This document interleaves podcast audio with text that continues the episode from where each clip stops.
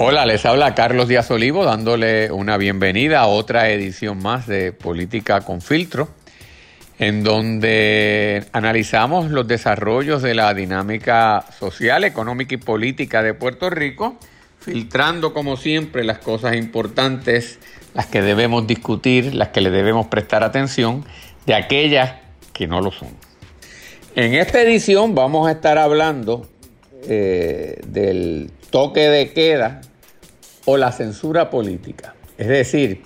si el toque de queda que se ha decretado en Puerto Rico desde mediados de marzo, por razón del problema sanitario que ha creado la pandemia del COVID-19, puede considerarse también una censura política. Ya previamente, casi desde los mismos inicios que la gobernadora emitió la primera orden ejecutiva disponiendo el cierre de las operaciones gubernamentales y privadas con la idea de aislar a la población y contener el desarrollo del contagio de esta enfermedad, se planteaba que esto constituía una restricción a la libertad, porque incluso en la propia orden ejecutiva de la gobernadora este, hasta impedía que usted pudiera recibir eh, personas en su casa y desarrollar algún tipo de actividad, actividad social como tantas veces hacemos nosotros los puertorriqueños y las puertorriqueñas. Además de que incluso en el plano religioso también estaban paralizadas las actividades de los servicios religiosos. Pero un ángulo que, aunque ciertamente se ha hablado, no le hemos prestado la atención debida, es que el orden de cierre de actividad gubernamental y de actividad privada también tiene un efecto sobre la actividad política. Y no solamente es que la actividad política no puede desarrollarse porque simplemente los ciudadanos no pueden obrar libremente por las calles, ni reunirse, ni aglomerarse, ni hacer manifestaciones, que es precisamente eh, la manera eh, en principal o una de las muchas en que se puede desarrollar la actividad política, sino que además eh, imposibilita en un año electoral, porque esto es la peculiaridad del 2020, es que esto no es un año común y corriente, esto es un año de elecciones en donde primero tenemos unas primarias internas en los partidos políticos que por primera vez en la historia electoral de Puerto Rico eh, implican tanto al Partido Nuevo Progresista como al Partido Popular. Eh, así que además de elegir esos gobernadores, elegirán los candidatos en alguna de las alcaldías y ciertamente para la Asamblea Legislativa. Pues esa campaña que debería estar en plena efervescencia en estos días está virtualmente paralizada. Eh, si bien es cierto que a través de las redes sociales ha surgido una alternativa que antes no estaba disponible, eh, también es cierto que esa alternativa es limitada.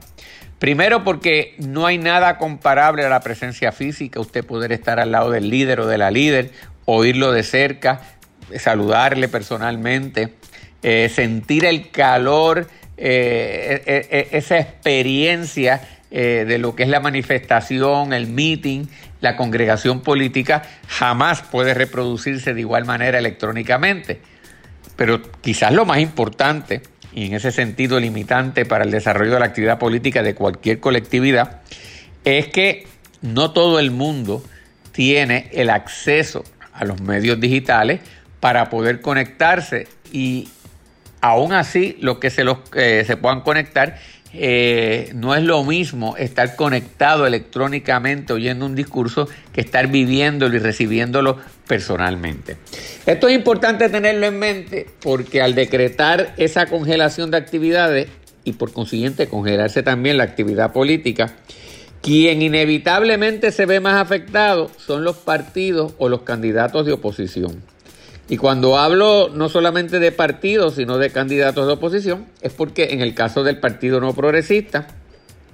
no solamente hay una oposición el Partido Popular, el Partido Independentista y las nuevas eh, denominaciones que han surgido por inscripción electoral, sino porque dentro del propio Partido No Progresista, como sabemos, hay una primaria entre, entre Pedro Pierluisi y la gobernadora Wanda Vázquez. Al no poder desarrollarse esa actividad política, Wanda Vázquez, que es la gobernadora de Puerto Rico, y continuamente tiene que estar transmitiendo mensajes sobre la pandemia, sobre los programas de ayuda federal que se están aprobando, sobre los propios programas del gobierno de Puerto Rico que se están también desarrollando para atender esto. Además, atendiendo issues importantes o controversias importantes que se dilucidan desde el contexto legislativo, pero que tienen repercusión sobre la señora gobernadora, como por ejemplo el Código Civil, eh, la reforma electoral, eh, eh, la medida que ahora se está considerando para darle efecto retroactivo a la decisión del Tribunal Supremo de los Estados Unidos de que los veredictos de los jurados en los casos criminales tiene que ser unánime, pues eso le da una plataforma continua a la señora gobernadora para que esté hablando. Mientras eso ocurre, Pedro Pierluisi en el PNP, Eduardo Bati en el Partido Popular, Carmen Yulín Cruz eh, y Charlie Delgado también en el Partido Popular, no tienen esa eh, posibilidad al menos de manera similar. Sí es cierto que la alcaldesa de San Juan y el alcalde de Isabela, pues tienen como alcalde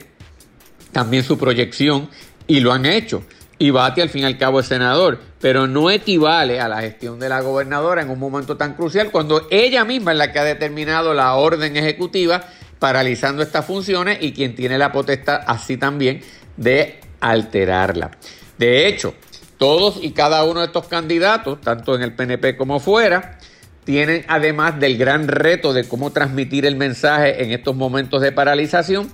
de que si de alguna manera hacen señalamientos sobre las fallas del gobierno o si de alguna manera se lanzan a hacer una actividad política proselitista, pueden ser acusados de estar poniendo en riesgo la salud, no solamente de ellos y de las personas que están allí, sino de el resto de la población de Puerto Rico.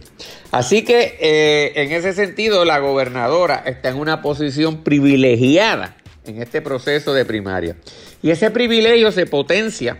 y podemos decir se duplica ante el hecho de que el Congreso de los Estados Unidos ha aprobado una serie de medidas económicas para ayudar o al menos sostener a las personas eh, y los ciudadanos en esta situación difícil mientras las actividades de empleo están paralizadas y no tienen mucho y muchas de ellas los salarios disponibles que de otra manera tendrían y de igual manera ayuda a los pequeños y pequeñas empresarias. Pues en ese caso sale la gobernadora dando, promoviendo esas ayudas. Así que, de nuevo, es otro foro adicional para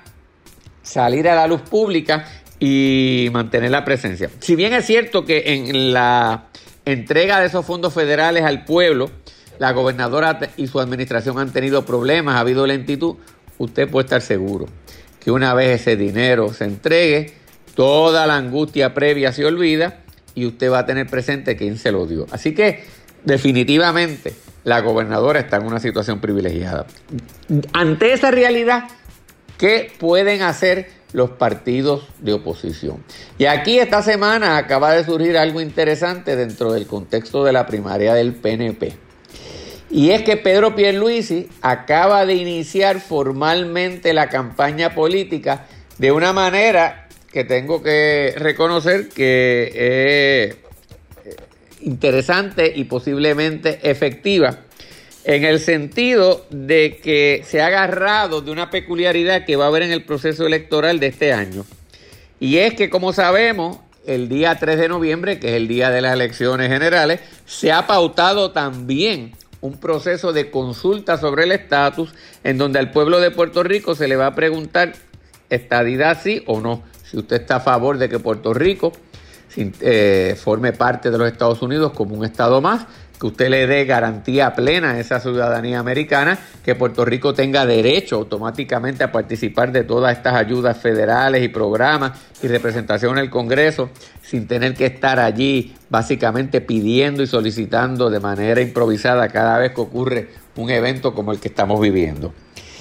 Eh, ese proceso eh, de colocar ese referéndum sobre estatus, sobre la estadidad en noviembre ha sido criticado y razones legítimas hay también para criticarlo. Pero aquí lo importante es en términos de estrategia en la primaria del PNP. ¿Por qué? Porque dentro del PNP no hay duda que esa masa electoral es a favor de la estadidad. Ese es un tema que le interesa. Así que cuando Pedro Pierluisi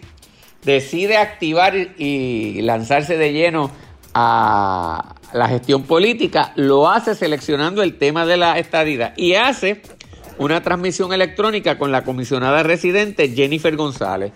De esa manera le envía un mensaje a esas masas del Partido Nuevo Progresista de la importancia de la estadidad.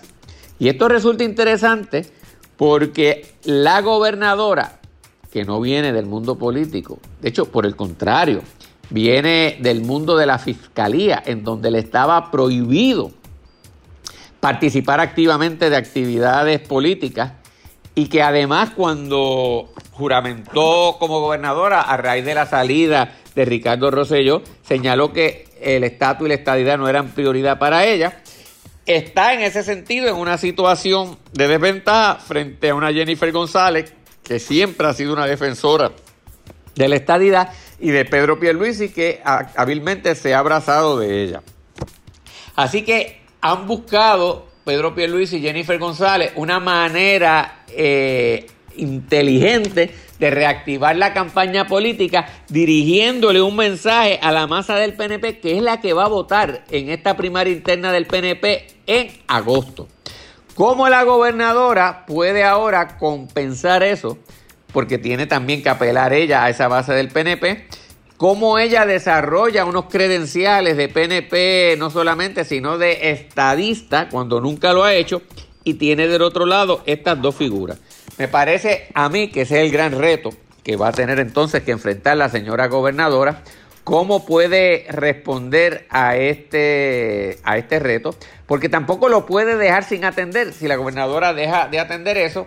entonces se le ve como muy floja, como muy débil respecto a la estadidad y dentro de esa masa PNP activista, la estadidad es fundamental. Así que hay que reconocerle a la gobernadora eh, digo, debo decir, a la comisionada residente y a Pedro Pierluisi, una estrategia hábil de reiniciar su campaña política recorriendo o recurriendo al tema del estatus y nada mejor para un estadista que el tema de la estadidad. Ahora bien, ¿y qué hacen el resto de los partidos políticos? Partido Popular, Partido Independentista, el Partido del Movimiento de Victoria Ciudadana y el Proyecto Dignidad. ¿Cómo ante esta situación eh, pueden transmitir su mensaje? ¿Qué pueden hacer? Ciertamente la ineficiencia del gobierno es un señalamiento que pueden hacer y se ha estado haciendo. También puede eh, señalarse los problemas eh, dentro de la política pública de salud que hemos confrontado con la epidemia. Pero para poder contrarrestar el poder que tiene la gobernadora con esa plataforma que le da la gobernación, sobre todo en este momento de cierre, me parece que requieren algo más. Habrá que ver si esa alternativa puede ser también el aspecto ideológico, eh, si el PNP se está agarrando del estatus, los opositores a la estadidad, si pueden hacer lo propio. Desde el punto de vista del Partido Independentista, me parece que eso es una alternativa obvia. De hecho, acaban de ser formalizados como los representantes de la alternativa del no en la consulta de la estadidad y ellos pues siempre han estado opuestos a esa alternativa de descolonización para Puerto Rico, así que le cae como anillo al dedo. Pero en el caso del Partido Popular, si el Partido Popular se abraza de manera fuerte eh, a rajatabla en contra de la estadidad, en contra de la ciudadanía americana, que al fin y al cabo es, la, es la esencia de lo que es la estadidad, el mecanismo de garantizar la misma. Eh, el problema que surge es que puede haber un riesgo de que tú enajenes a una cantidad de puertorriqueños que sí simpatizan con Estados Unidos, que sí valoran la ciudadanía americana que no tienen problema con la estadidad, aunque pueden tener problema con el PNP y con la manera en que el PNP y muchos de sus legisladores y funcionarios se comportan, pero que si usted adopta una campaña en contra abiertamente de la estadidad, entonces usted dice, espérate, tampoco me simpatiza. Así que me parece que eso explica en parte por qué el Partido Popular desistió de hacerse cargo de la campaña del no, así que ellos tratarán de hacer un malabar de decir que no es porque no responde eh, a una buena administración pública, pero van a tener como quiera un problema ideológico. Si eso es así, que yo no puedo atacar directamente a la ciudadanía americana, ¿cómo entonces Eduardo Batia, Carmen Yulín Cruz y Charlie Delgado se mantienen vivos hasta la primaria eh, ante esta situación del cierre de operaciones que afecta a los partidos políticos. Porque miren, el 26 la gobernadora eh, abrió, aparte de la actividad política, de la actividad económica, se abrieron restaurantes, se abrieron eh, establecimientos comerciales, más adelante se abren también los centros comerciales, se abrió hasta la actividad religiosa, pero la actividad política no. Así que este es el gran reto que están confrontando estos partidos de oposición. Pedro Pierluisi y Jennifer González, les mencioné, encontraron la alternativa. Deben hacer lo propio los partidos de oposición y eso no pueden esperar hasta noviembre, tienen que ir haciéndolo desde ya. Y el gran reto es que para derrotar a un incumbente y un partido de gobierno, usted tiene que transmitir un mensaje que consolide esa insatisfacción que hay, ese posible deseo de cambio que hay latente, con un mensaje que lo capta. Pero ¿cómo usted lleva ese mensaje? Ese mensaje, ese es el gran reto en estos momentos de pandemia, en estos momentos de encierro, y por eso yo, eh, al concluir este análisis, creo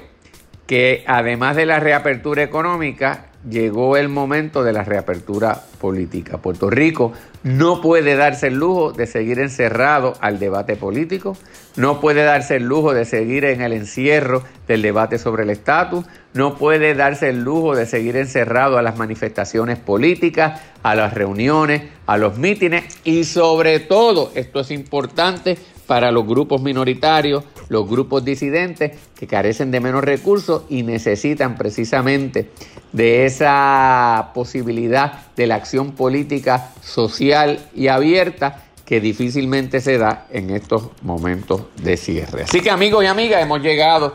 a la parte final de Política con Filtro en esta reflexión sobre este cierre y el efecto que tiene de si es una censura política o no y a quién afecta y a quién beneficia. Seguiremos pendientes, veremos cómo se desarrolla estos eventos y volveremos la próxima semana en Política con Filtro. Se despide Carlos Díaz Olivo, muchos saludos y nos vemos la semana que viene.